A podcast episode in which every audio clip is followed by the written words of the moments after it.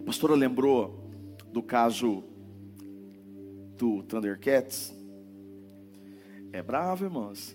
Você pensa que eu sonhei muito com isso aí, não tem... mas eu ganhei uma espada do Thundercats recentemente e tá lá na minha sala, né? É... Então assim, eu ganhei o Lion também esses dias, né? É bravo.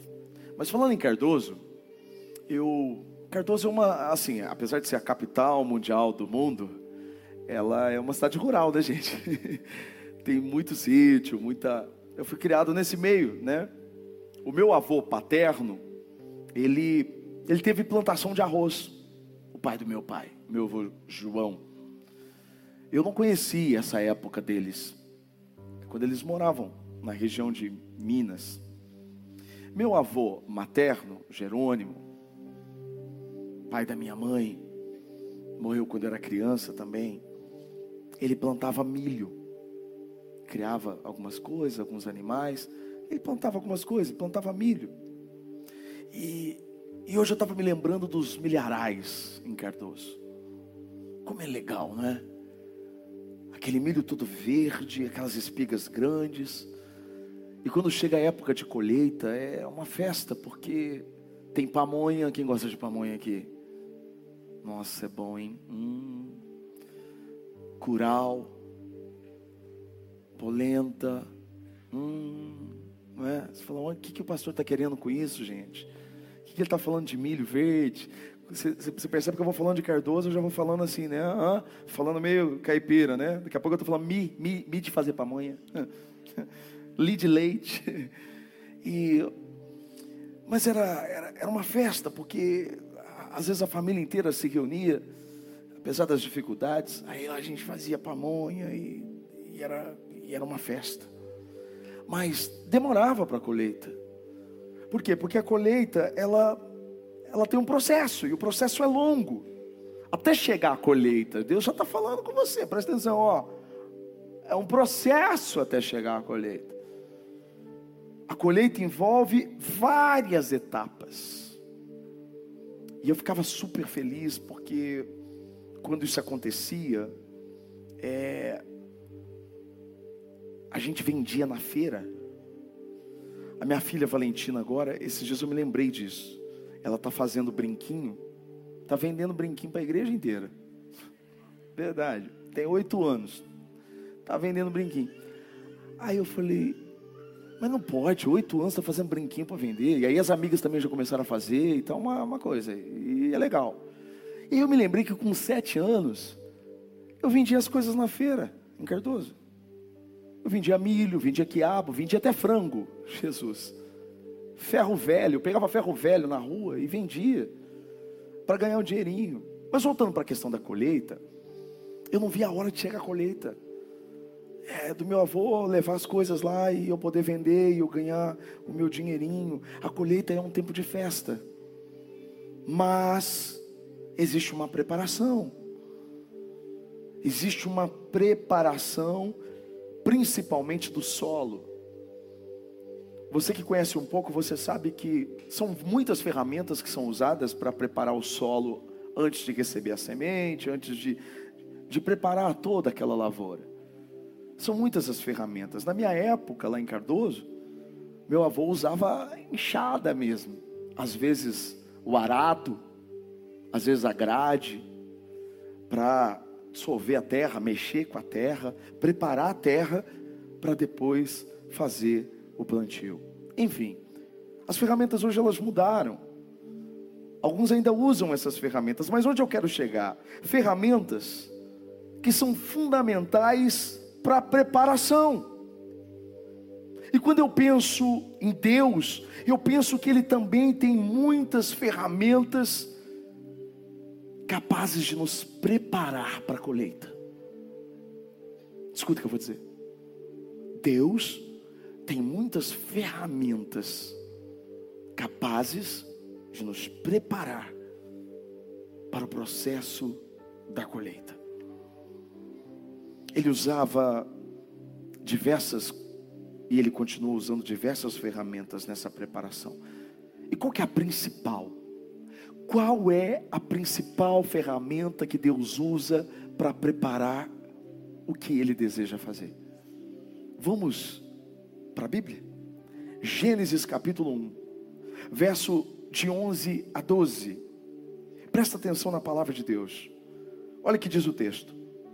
Então disse Deus: Cubra-se a terra de vegetação, plantas que deem sementes e árvores cujos frutos produzam sementes de acordo com as suas espécies.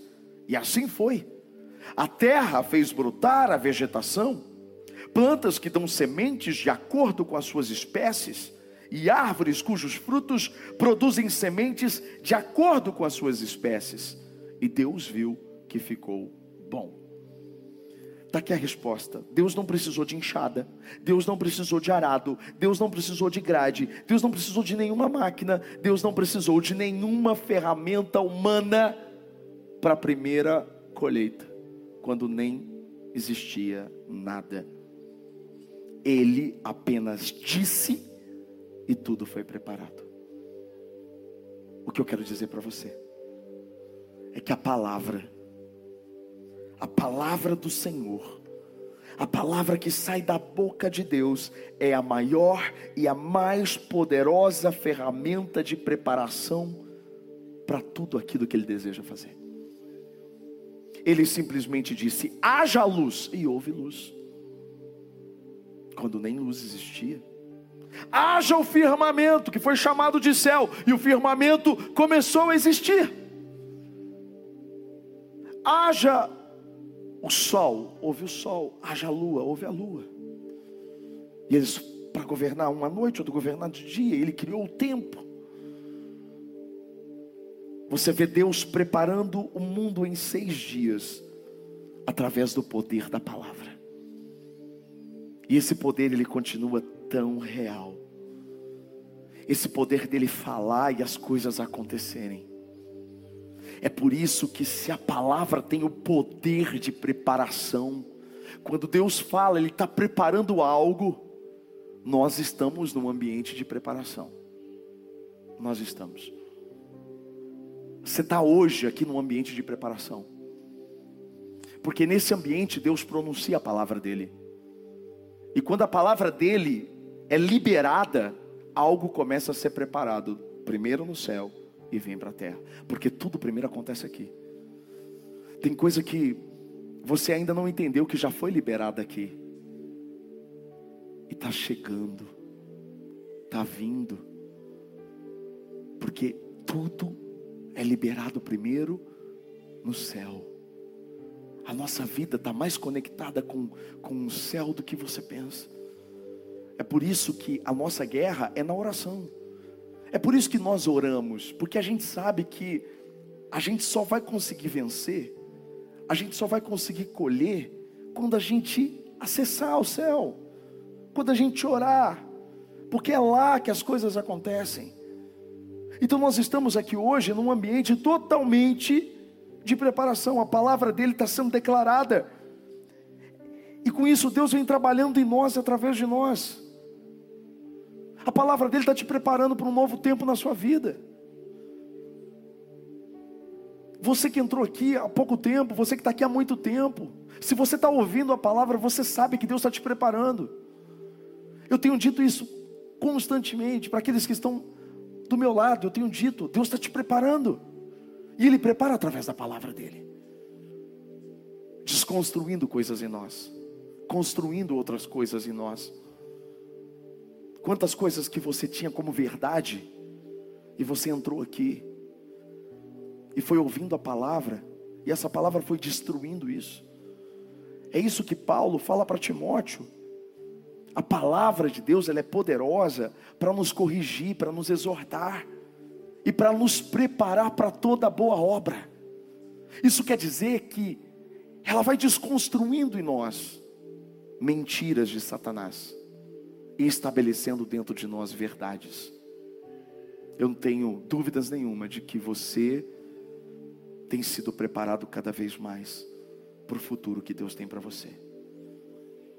É como eu sempre digo: Deus não está preparando uma oportunidade, uma missão para você. Na verdade, Ele está preparando você para a missão dele.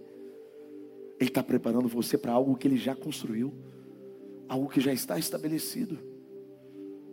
É por isso que quanto mais nós entendermos isso, mais rápido, e nos lançarmos aos pés do Senhor e dizer assim: Senhor, eu entendi que eu preciso ser preparado, porque a pior coisa do mundo é você entrar numa, numa bênção, numa oportunidade, em algo que Deus projetou para você de forma despreparada. Quando eu falo despreparado, eu não estou falando de capacidade, eu estou falando de coração, eu estou falando de caráter, eu estou falando de convicção, eu estou falando de coisas que Deus está trabalhando em você. Não é uma, não é uma preparação técnica, profissional, não é nada disso. Às vezes em algumas, algumas áreas sim. Mas eu estou falando de preparar a gente por dentro. É isso que a palavra tem o poder de fazer. E nessa primeira mensagem dessa série sobre preparação, nós vamos entender como a palavra de Deus é capaz de preparar o milagre que tanto precisamos. Se você precisa de um milagre, você está no ambiente certo. Porque é um ambiente onde a palavra está sendo pregada e onde a palavra é pregada há uma preparação para o milagre. Você quer ver isso claramente? Primeiro livro de Reis, capítulo 17, verso de 8 a 9. A palavra então veio a palavra. Veio o quê? A palavra. Olha só. Então veio a palavra. A palavra do Senhor veio a Elias. Vá imediatamente para a cidade de Serepta, de Sidom, e fique por lá. Olha o que ele está dizendo. Eu ordenei uma viúva daquele lugar que lhe forneça comida. Deixa eu te explicar. Quem era Elias? Elias era o profeta. Qual era o tempo que Elias vivia? Um tempo difícil, onde o rei ele não respeitava a Deus. O nome do rei, Acabe. Já falamos muitas vezes sobre Acabe aqui. Quem era a mulher de Acabe? Jezabel, a personificação do diabo. Ela não era de Israel, ela adorava outros deuses, ela era cananeia, adorava Baal, um deus falso. Era um tempo de instabilidade, era um tempo difícil, um tempo de promiscuidade, tempo de idolatria. O povo estava totalmente perdido, porque se a liderança está perdida, o povo está perdido. Eles estavam perdidos. Então Deus levanta esse homem chamado Elias, e Elias vai, aponta o dedo na cara do rei e diz assim: ó, não vai chover. Por que, que ele fala que não ia chover? Porque o Deus que eles estavam adorando, Baal, o Deus falso, era conhecido como Deus da fertilidade, o Deus da chuva. Então eles acreditavam que Baal é que iria prover, que ia mandar chuva, que ia mandar tudo, tudo aquilo. Só que Acabe, poxa, ele conhecia Deus, ele sabia, ele fazia parte do povo de Deus, mas se corrompeu, se esqueceu. Tem gente que esquece quem é Deus e entra num caminho tão estranho. Então Acabe disse: Ó, não vai chover. Segundo a minha palavra, não vai chover. E por três anos e meio não choveu sobre Israel. Quando ele deixa essa palavra, Deus tira ele de cena e manda ele para um lugar isolado.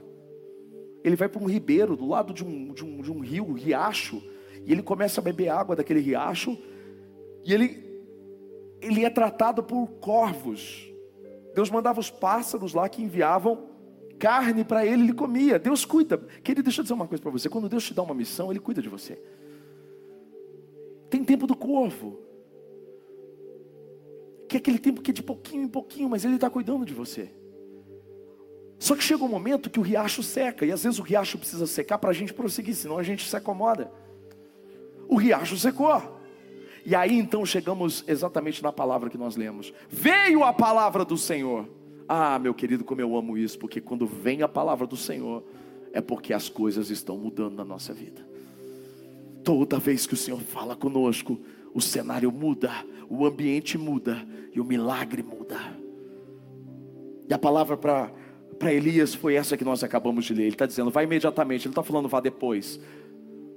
Ele está dizendo, agora. vai imediatamente para a cidade de Serepta, de Sidom, que era uma cidade estrangeira. E Deus está mandando ele para uma viúva, mas olha a fala de Deus. Isso aqui, isso aqui mexe muito comigo, porque ele está dizendo assim: ó, eu ordenei a uma viúva daquele lugar que lhe forneça comida. Eu não sei você, mas se eu sou Elias, eu já imagino eu chegando em Serepta de Sidom, uma viúva rica, me esperando. Opa, Deus falou para mim que Ele mandou uma viúva cuidar de mim. Então vou chegar lá, a viúva vai estar me esperando. Vou ter um banquete, vou ter uma água quente, um quarto para eu dormir, uma cama. Poxa, ele estava dormindo do lado de um de um ribeiro ao relento. Ah, expectativas foram criadas. Ah, no meu coração seriam muitas expectativas. Oh, Deus me ouviu, sabor de mel, aleluia. Vou lá para essa viúva. Vamos lá, Deus, Deus, Deus bom. Mas olha o que acontece quando ele chega lá. Verso 10 a 12. E ele foi. Quando chegou à porta da cidade, encontrou uma viúva, rica. Não. Estava colhendo gravetos ele a chamou e perguntou: Pode me trazer um pouco d'água numa jarra para eu beber? Enquanto ela ia buscar a água, ele gritou: Por favor, traga também um pedaço de pão. Mas ela respondeu: Eu juro pelo nome do Senhor, o teu Deus, que eu não tenho nenhum pedaço de pão, só um punhado de farinha num jarro e um pouco de azeite numa botija. Estou colhendo uns dois gravetos para eu levar para casa, preparar uma refeição para mim e para o meu filho, para que comamos e depois morramos.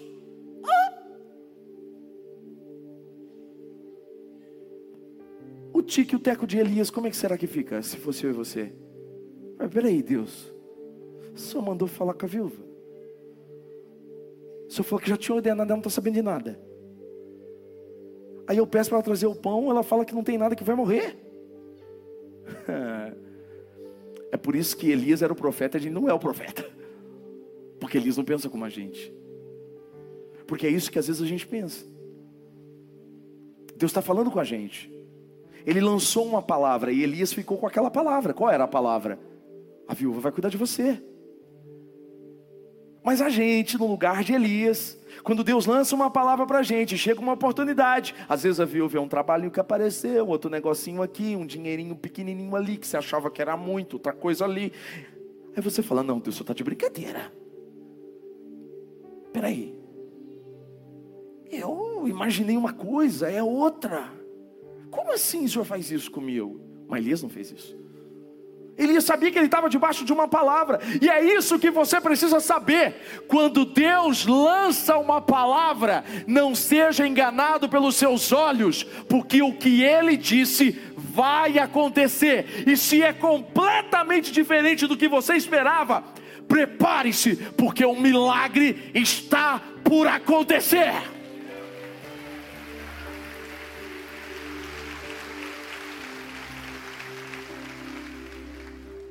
Como o nosso Deus é surpreendente. Por muitas vezes, eu li esse texto quando me converti aos 17 anos, eu li a Bíblia e eu lia, e eu falava assim: nossa, coitada dessa viúva. E o Elias, coitada, coitada nada. Ela foi escolhida por Deus para experimentar um dos maiores milagres da Bíblia. Deus não olha para você como coitadinho, não. Quando Ele olha para você e vê uma ausência, uma necessidade, uma dificuldade, ou qualquer outra coisa, como aquela viúva estava enfrentando, Deus não vê você como coitado, Ele vê em você a oportunidade de gerar um grande testemunho e fazer de você um exemplo do que a glória dele pode fazer por aqueles que nele esperam.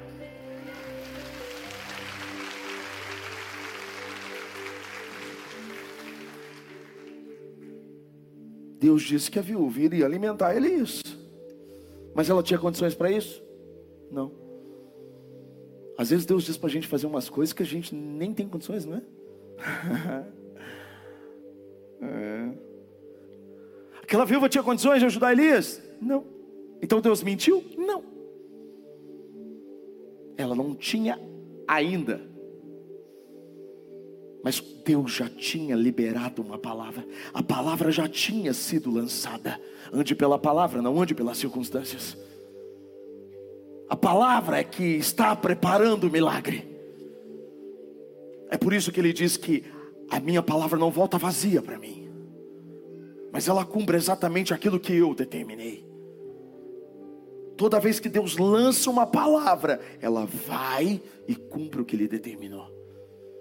A palavra foi lançada, a palavra tinha sido lançada, Deus tinha dado uma ordem, e Elias sabia disso. Então ele lança a palavra, é isso que faz a diferença, é isso que transforma você num profeta de uma pessoa comum. O profeta, ele simplesmente declara o que Deus já disse. O profeta é a boca de Deus, é por isso que nós fomos chamados, de certa forma, para profetizar, e profetizar é exatamente isso. É só abrir a boca e pronunciar o que Deus já disse que vai acontecer. Lembra de Ezequiel no vale dos ossos secos? O Senhor está dizendo para ele: Você crê? Você acha que pode, Ezequiel, esses ossos voltarem a ter vida? Ah, o Senhor é quem sabe. E o que o Senhor disse para ele: Profetiza, filho do homem. E o que aconteceu? Ele só repetiu o que o Senhor mandou ele dizer. E o que, aconteceu? Os ossos foram se juntando, a carne formou, a pele formou. E aí o Senhor mais uma vez diz assim: pode esses corpos voltar a ter vida? Porque eles, eles ainda não estavam vivos. Então o Senhor profetiza o Espírito. E ele profetiza o Espírito e o Espírito vem. E enche aqueles corpos. E aqueles soldados mortos se tornam um exército vivo. Era uma representação do povo de Israel. Era Deus dizendo assim: Eu posso ressuscitar. Eu só quero que você acredite. Eu só quero que você profetize. Eu só quero que você pronuncie as palavras. É por isso, querido, que a palavra ela tem um poder de construção e de desconstrução muito grande. É por isso que a gente tem que tomar muito cuidado com o que a gente fala, porque se nós formos chamados para representar um reino, você tem que entender que a sua palavra tem poder. Você precisa lançar palavras de poder. Aquilo que Deus está dizendo é olhar para o vale dos ossos secos e falar. Falar o que todo mundo está vendo é fácil. Falar que a situação está difícil é fácil, todo mundo fala. Você olha, ah, a situação está difícil. É claro, todo mundo está vendo. Agora eu quero ver você ser profeta. É você olhar para a situação difícil e dizer: vai mudar. Vai mudar. Essa história vai mudar. É, olhar, é você olhar para o seu marido, que às vezes não quer saber de nada, que finge ser uma coisa e não é, e olhar para ele e dizer: vai mudar, vai mudar, vai ser um homem de Deus, vai servir de voluntário na igreja, vai ser o primeiro a chegar na igreja. É você olhar para o seu filho, que mostra um desinteresse, que está vivendo em más companhias, está pensando nas coisas desse mundo e dizer: esse aqui vai ser servo do Senhor, vai pregar o Evangelho, vai falar de Deus, vai cantar, vai fazer. É você pronunciar as palavras certas em concordância com aquilo que Deus está falando.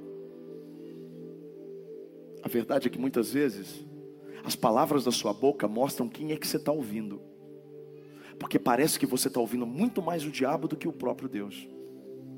Porque você está fazendo um serviço para o diabo, pronunciando palavras que ele está dizendo. A gente precisa mudar o discurso da nossa boca. Palavras que provêm do Senhor são agentes de preparação. Quando eu estou falando, Deus está preparando. Quando eu estou falando, Deus está preparando, Deus está preparando, Deus está preparando. Por isso que eu amo aquele versículo: nem olhos viram, nem ouvidos ouviram, nem jamais chegou ao coração do homem o que Deus tem preparado. Preparado, preparado para aqueles que o amam. Deus está preparando, Deus está preparando. Eu preciso pronunciar, eu preciso acreditar. Eu preciso viver isso. Então ele lança uma palavra em concordância com aquilo que Deus já tinha dito para ele. Verso 13 e 14. Elias, porém, disse: A mulher está falando: Olha, eu não tenho nada, eu vou morrer, eu vou comer e vou morrer, eu e meu filho. Aí Elias olha para ela e diz: O quê? Não tenha medo, vá para casa, faça o que eu te disse. Mas primeiro faça um pequeno bolo com o que você tem e traga para mim. E depois faça algo para você e para o seu filho. Pois assim, nossa, agora aqui, ó.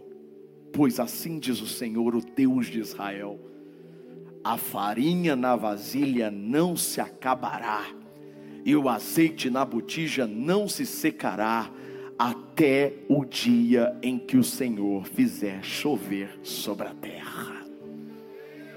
É isso, é isso, é isso, é isso. Você sabe qual que é a diferença do profeta? É que o profeta não tem medo de falar porque ele sabe que Deus já disse. Então ele aponta o dedo e diz: Deus vai mudar. A gente pensa, e se eu falar e não acontecer? Só não vai acontecer se Deus não disse. Mas se Deus disse, vai acontecer. As pessoas falam assim: Juliano, pastor, mas você não tem medo de ficar falando 10% dessa cidade vai estar na igreja? Eu medo de falar 10% da cidade, por quê? Não, eu só estou falando aquilo que Deus já disse. Eu não tenho medo de subir aqui no altar e dizer: um dia nós vamos ter uma universidade. Eu não tenho medo de subir aqui no altar e dizer: um dia nós vamos ter a nossa escola. Eu não tenho medo de dizer: olha, um dia nós vamos ter lugar para milhares e milhares de pessoas e cultos todos os dias. E o Brasil inteiro vai vir aqui para ver o que está acontecendo, o que Deus está fazendo. Eu não tenho medo de dizer isso. Ah, mas eu não tenho medo de não acontecer. Não! Por quê? Porque foi Deus que disse: eu só estou repetindo.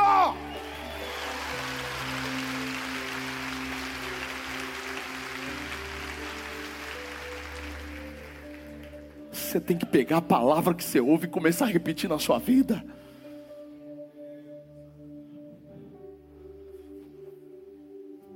É tão maluco, por que, que eu olhava para esse texto e falava assim, Deus, coitado dessa mulher, porque Elias parece que ele está sendo egoísta. parece que ele está sendo, ah, ele está dizendo assim, ó, prepara para mim primeiro. A mulher está falando, só tem um pouquinho, eu vou morrer, eu e meu filho, nós vamos comer. E Elias está dizendo assim, prepara para mim, eu como, e depois você faz para você.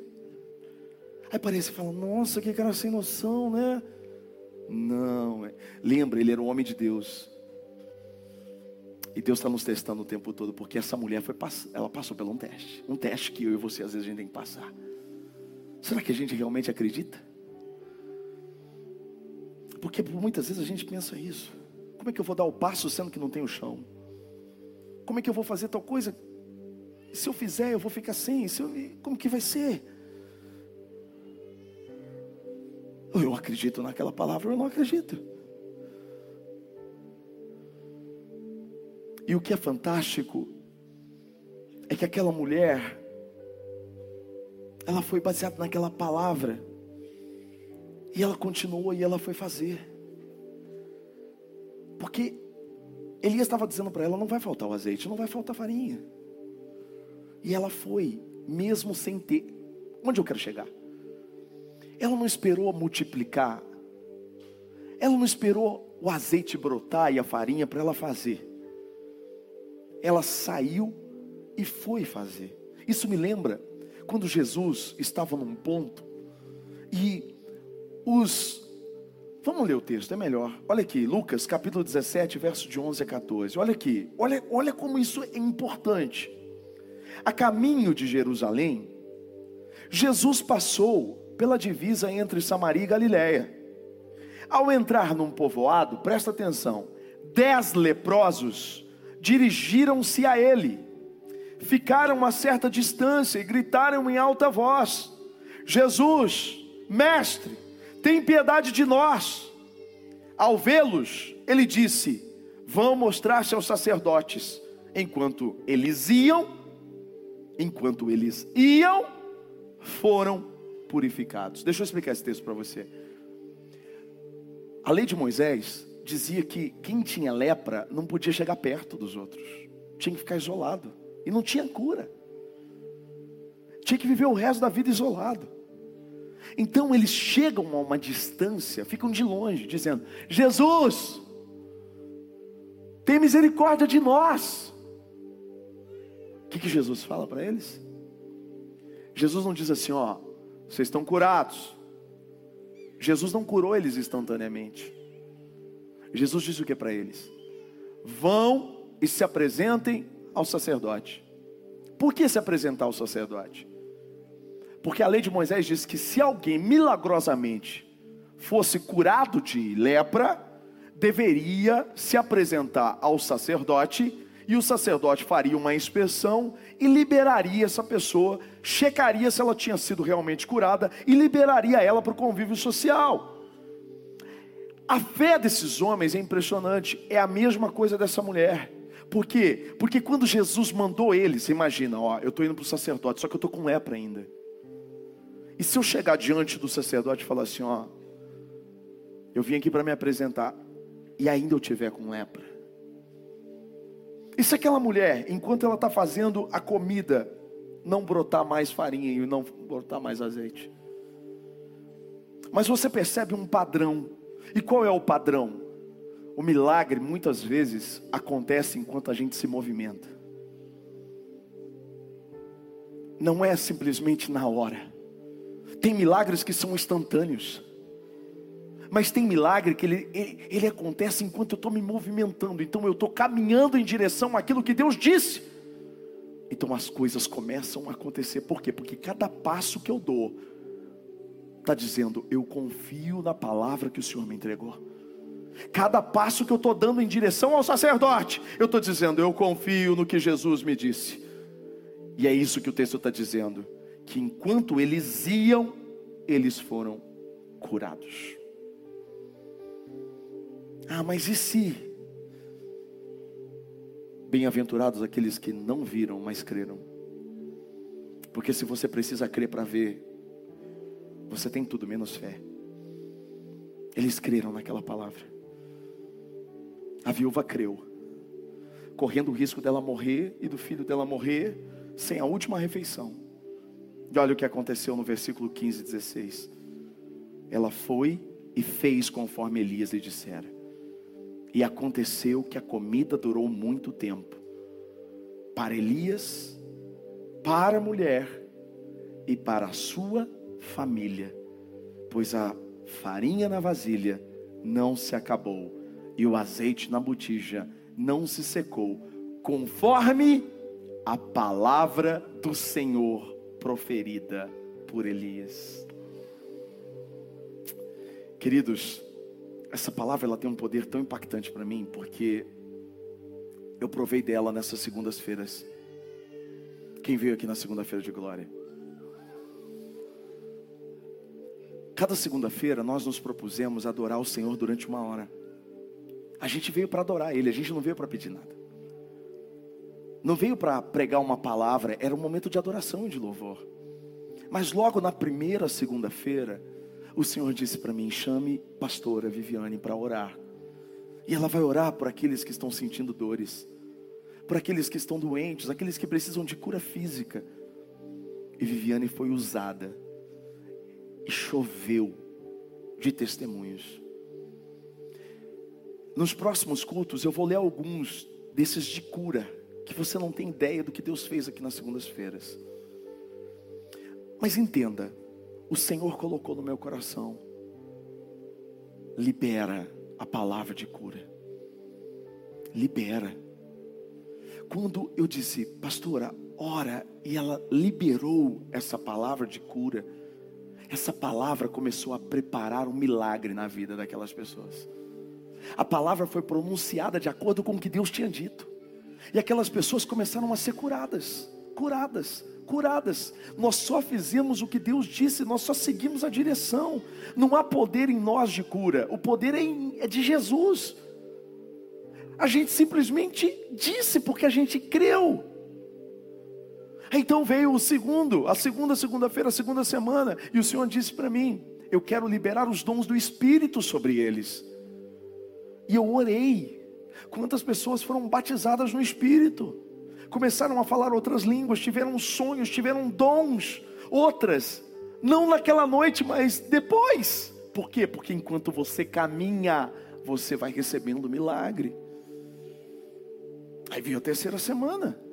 A terceira semana foi incrível, porque foi uma cura. A gente, por Deus, eu nunca programo. Eu, eu vim para cá para adorar. E aqui no altar, enquanto a gente estava adorando, o Senhor disse para mim: Ora, chama a pastora. E ela vai orar por cura interna, por traumas. E ela veio e trouxe uma palavra incrível. Orou. E as pessoas foram curadas. Pessoas que tomavam medicamentos, pararam de tomar medicamentos. A gente recebeu muitos testemunhos sobre isso. Incrível. E outras pessoas que não, não mandaram testemunho porque não sabem. Mas você pode mandar uma mensagem para o suporte. O suporte vai mandar para você um, um link. E você vai escrever o seu testemunho. Porque tem gente que não sabe como é que pode enviar. Mas foram muito, muito mais do que a gente recebeu. Aí veio segunda passada. Quem estava segunda passada aqui? Foi lindo. Foi maravilhoso. A presença de Deus, a igreja cheia, aquela fome, aquela sede. E a gente estava aqui. A pastora orou por cura, houve cura. Pessoas foram curadas aqui também. Mas houve um momento, depois da cura, começou a cantar a música. E o Senhor disse para mim: Filho, tem gente aqui que está mal por causa de dívida, por causa de dinheiro, por causa de falta de recurso. E o Senhor disse para mim: Conta o que eu fiz por você. Eu contei o meu testemunho. Eu falei aqui na segunda o quanto eu fui desconstruído ao ponto de começar a enxergar Deus como meu Pai. E eu falei aqui sobre viver de represa e de viver de fonte. Represa é aquele que você só estoca. Você se torna refém daquilo. Você confia naquilo. Agora, viver de fonte é viver de Deus. É saber que não importa qual é a minha necessidade, o meu Deus suprirá todas as minhas necessidades, segundo a glória de Jesus Cristo. Eu simplesmente liberei a palavra. E eu falei, eu vou orar. E eu vou orar. Enquanto eu orava, eu sentia o poder de Deus se manifestando nesse lugar. A palavra foi pregada, foi, foi falada. E a palavra preparou um milagre. Diferente da cura, que muitas vezes é na hora, porque você está sentindo a dor de cabeça, de repente ora, pá, a questão financeira, a gente sabia que era uma coisa que eles tinham que andar, que sair daqui exatamente como os leprosos, e andar andar para que o milagre acontecesse. E eu vou encerrar essa mensagem mostrando para você como Deus estava preparando o milagre aqui na segunda-feira. Eu recebi vários testemunhos e eu separei quatro deles. O primeiro veio da Carmen, Pastor Juliano. Eu estava com uma dívida de mais ou menos 16 mil reais há mais de três anos. Se calcular juros e correções, hoje eu acredito que chegaria próximo aos 20 mil. Eu pensava nisso todos os dias, de como fazer para pagar. Isso me incomodava muito, me entristecia, pois eu não via uma solução para saldar esse débito.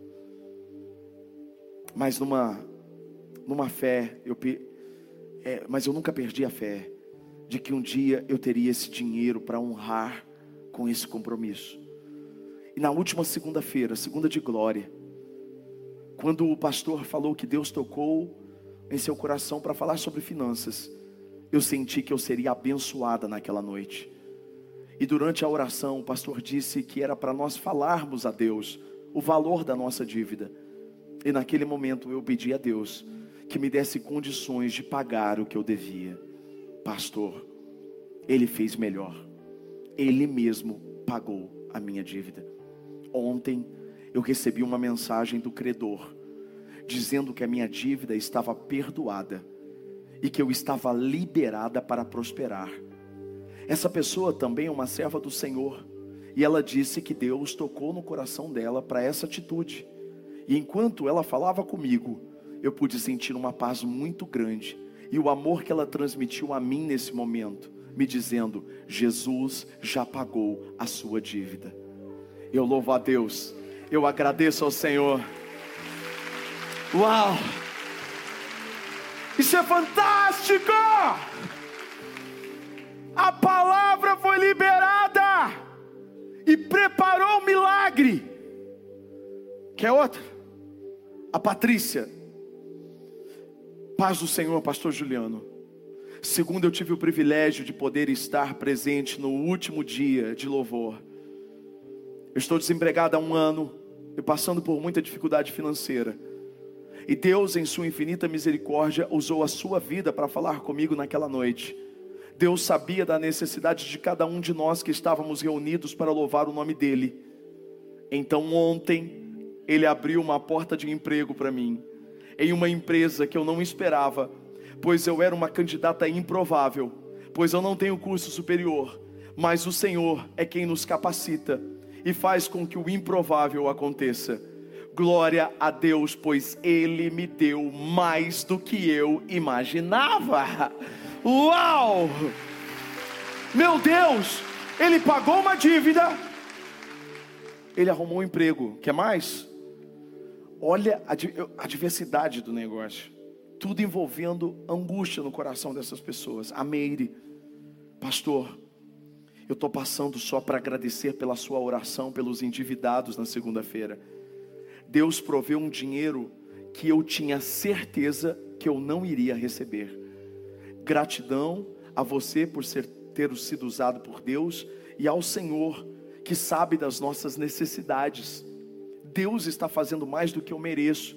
A sua bondade é gloriosa, pastor, e eu chorei muito, porque o pouco com Deus é muito, e eu louvo o nome dele. Uau! Meu Deus. Quer mais um? A Daniela escreveu, a Dani, ela escreveu, na última segunda-feira à tarde, uma chuva muito forte atingiu o sítio dos meus pais, onde eles moram. E lá eles cultivam uma horta, de onde vem o único sustento deles. A chuva foi tão forte que comprometeu a maior parte das verduras. A minha mãe me mandou um vídeo e eu fiquei desesperada, pois eu sabia que esse fim de semana eles já não teriam muita coisa para vender e, consequentemente, não iriam entrar dinheiro eu fiquei tão triste. E eu confesso que eu não iria na segunda da, de glória, mas eu vim. E meu Deus, o que foi aquilo? A ministração, os louvores, a oração sobre a questão financeira. E naquele momento eu entreguei para Deus a minha preocupação que estava em relação com os meus pais. E Deus me deu uma ideia para poder ajudá-los. Mas eu pensei que levaria 20 dias para arrecadar tudo, todo o valor necessário e para a honra e glória do Senhor Jesus. Em menos de 12 horas, eu consegui todo o dinheiro. E eu estou tão grato a Deus que eu não tenho mais palavras, somente gratidão no meu coração, porque o meu Deus é um Deus de detalhes. Uau! Meu Deus. Todos esses testemunhos, eles apontam para uma coisa só a palavra de Deus, quando é recebida no nosso coração, ela tem um poder de gerar em nós milagres. Talvez a sua questão não seja financeira, talvez não seja a cura, talvez seja qualquer outra coisa, não importa qual é a sua necessidade. Isso foi apenas um exemplo de que Deus está preparando o milagre através da palavra dEle. O Deus que estava aqui na segunda-feira é o Deus que está aqui hoje. E é o Deus que fez na vida dessas pessoas, é o Deus que pode fazer na sua vida. Eu queria muito que você ficasse de pé, que você colocasse a mão no seu coração, e que você dissesse ao Senhor: Eu creio na tua palavra. Prepara um milagre na minha vida. Diga para Ele qual é o milagre que você precisa hoje. Você ouviu testemunhos de fé. Você ouviu a palavra dele, você ouviu que a palavra dele tem poder de construir coisas em nós. É um período de construção, de preparação. Ele está te preparando para o milagre. É por isso que você ficou aqui até agora para ouvir essa mensagem. Para que você possa glorificar o nome dEle. Diga para Ele, tenha fé. E diga para Ele qual é a sua necessidade. A maior de todas as necessidades Jesus proveu para nós, que é a salvação. E é um pacote. Um pacote de benefícios que vem acompanhado com essa salvação para todos aqueles que creem.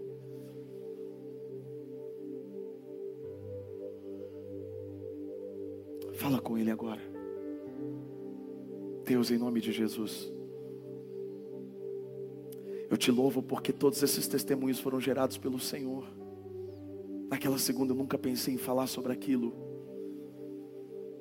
E o Senhor proveu sobre a vida dos teus filhos, trazendo experiências, trazendo milagres, para que eles possam entender quem o Senhor é.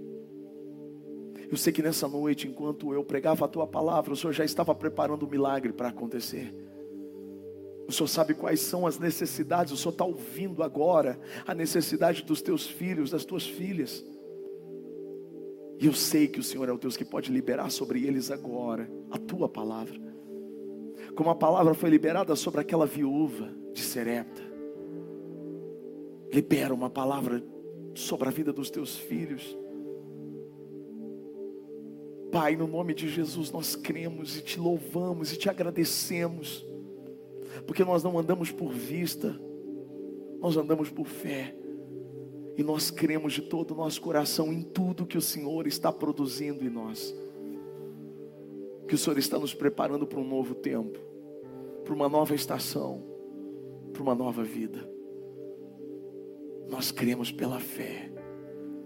Posso crer. Nós cremos. Nós cremos.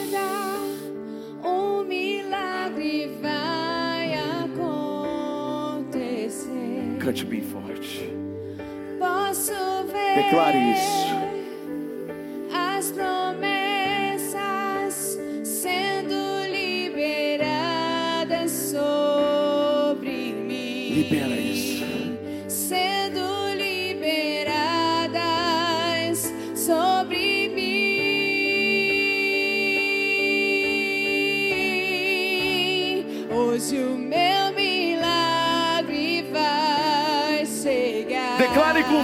com fé isso, vai. Eu vou crer, não vou duvidar. O preço que foi pago ali na cruz. Meu Deus. Me dá vitória. Meu Deus. Nessa hora, hoje, hoje o meu milagre vai chegar. Ele já chegou.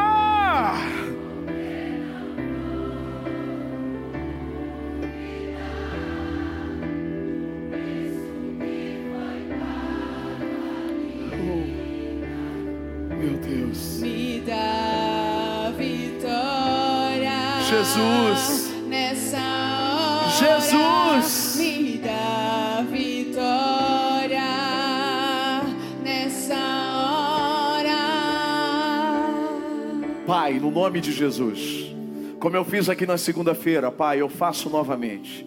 Eu libero sobre a vida dos teus filhos segundo a tua palavra. Cumpra segundo a tua palavra aquilo que o Senhor colocou no meu coração.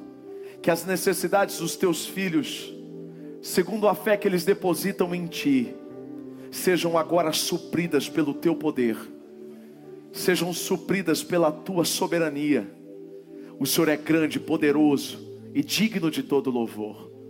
Louvaremos o teu nome e testemunharemos para que outros ainda creiam no poder que o Senhor tem. O Senhor não é o gênio da lâmpada. O Senhor não é o paraquedas que é acionado apenas quando a gente precisa de socorro. O Senhor marcou a vida daquela viúva. O Senhor transformou a vida daquela viúva. O Senhor transforma a vida de todos aqueles que creem no milagre, que vivem o milagre.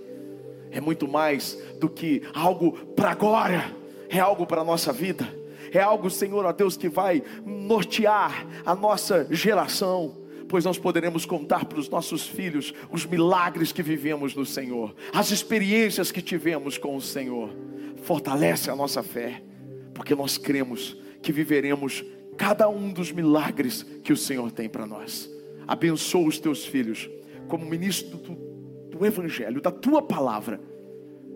Eu entrego a eles o que o Senhor determinou para esta noite. Abençoe eles, abençoa eles gera testemunho sobre eles, em nome de Jesus. Amém, amém, amém, amém, amém. Volta para casa caminhando e confessando o que Deus disse aqui hoje. Que o grande amor de Deus, o Pai, a graça do Filho Jesus e a comunhão como o Espírito da Verdade seja sobre você, sobre a sua casa, sobre a sua família, hoje e para todo sempre. Amém. Até domingo, em nome de Jesus. Deus abençoe, eu amo vocês. Hoje o meu milagre vai chegar. Eu vou crer.